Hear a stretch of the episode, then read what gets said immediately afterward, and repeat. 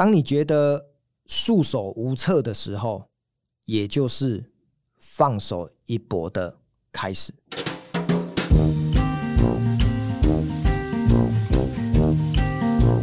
有一次呢，我到了家具店去买家具哈，刚好我住家的沙发有一点问题哈，所以需要把那个家具换掉。那我记得那一次呢，是在月底的时候去买的，然后我就去家具店看完之后，我就跟这个家具店的小姐啊，哈，因为她是一个连锁大型的家具行哦，所以帮我服务的呢，算是一个员工好了哈，一个服务生。那我跟她讲说，哎，我就选这一组家具，然后呢，下个礼拜哦，就是下个月的月初哦，因为我们都上班嘛，哈，那礼拜六帮我送到我家，我可以把门打开，等着这个家具店送进来，哦。那我就讲完这段话之后，我发现，哎，为什么这个服务小姐的脸突然垮了下来？到这边。不是很好吗？我也很阿莎力，然后也没有太多的杀价，然后呢，我就决定要买了。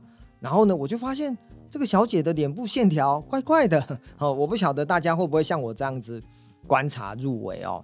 然后我就问小姐说：“小姐，你怎么了吗？”然后小姐说：“呃，没事，没事，没事。”可是呢，她的这个没事其实应该就是有事哈。然后我就说：“哎，你是不是缺业绩呀？”然后那个小姐呢，眼睛就瞪得很大的看我说：“先生，你也是业务吗？不然你怎么知道？”我说：“是啊，我做业务做了二十几年，我怎么会不知道有业绩跟没业绩？哈，我常讲说，哈，有业绩诸葛亮哦，有业绩做说什么都对，没业绩猪一样哦，说什么都不对哈。所以你的脸呢，让我看到了惊慌失措。我觉得应该到月底。”你这笔单没有结算进来，你应该会被老板骂到臭头吧？然后那个这个小姐呢就觉得，哎呀，真的是太了解我了。那我就跟这个小姐说，不然这样子好不好？我呢先刷卡哦，因为这笔钱呢，坦白讲哦，金额大概也八九万块，也不小哦。我我也在等着，因为你知道吗？学金融的人哦，最喜欢的就是过了那个消费截止日才去刷卡，这样可以递延四十五天。我也在等着。一号呢，我才去刷卡，这样子我可以晚一点四十五天付账。但是那一天呢，大概就是三十号吧，我应该不要这么早刷才对。可是又觉得那个小姐的那个脸没有这一笔业绩，她应该下个月就不见了哈。所以基于四十五天跟小姐的一个工作保卫战哈，我还是把卡刷下去了哈。那我就跟这个小姐说，小姐，我帮助你好了哈，那一样哈，钱先付。那让你这个月底结算业绩，然后你下个礼拜哦再请司机送过来就好了。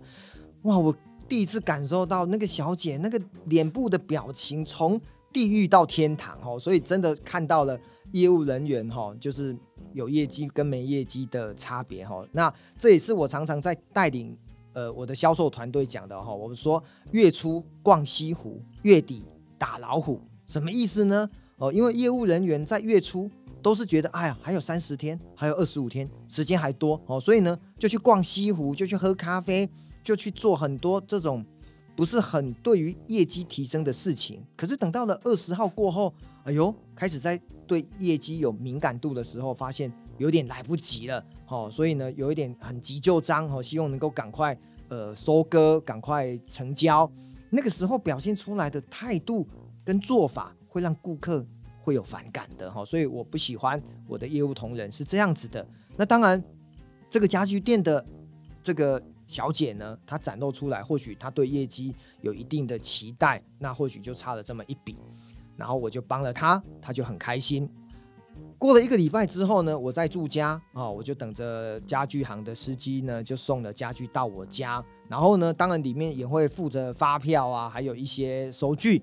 然后呢，当我把这个信封打开来的时候，我看到了一张小纸条。哦，这纸条大概是这样子写的哈：“Dear 吴先生，谢谢你在月底帮我做了这一笔单，让我的业绩能够达标，而且还领到奖金。哇，关键来了哈，领到奖金才是他的重中之重。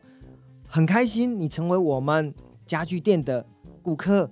那。”也希望未来家具有任何的问题、保养、维修，你都可以打名片上面的这一支电话，很乐于为你服务。那祝福你在工作、在生活都非常的顺心。好，这张小纸条呢，放在我的书桌，已经放了超过十年了。我永远记得，呃，我能够在月底的时候帮助一个业务同仁。为什么我要讲这个？因为我常常在想，其实当我们是顾客的时候，我们可能不会去理会业务的辛劳。可是有一天，当我们是业务的时候，我们却看到顾客对我们的那种没有同理的观点，我们也会不舒服。虽然没有错，呃，业务呢其实就是要取得顾客的信任。可是呢，当我们成为一个好顾客，也能够替业务多帮忙去思考，他们有业绩压力的时候，大家都互相帮忙的时候，我觉得以后做任何事情应该。都会特别的顺哦，所以这个十年前的往事，然后呢，这一张小纸条一直放在我的桌前，然后呢，一直提醒我成为一个有温度的人，成为一个乐于帮助别人的人。我觉得这是一件很美好的事。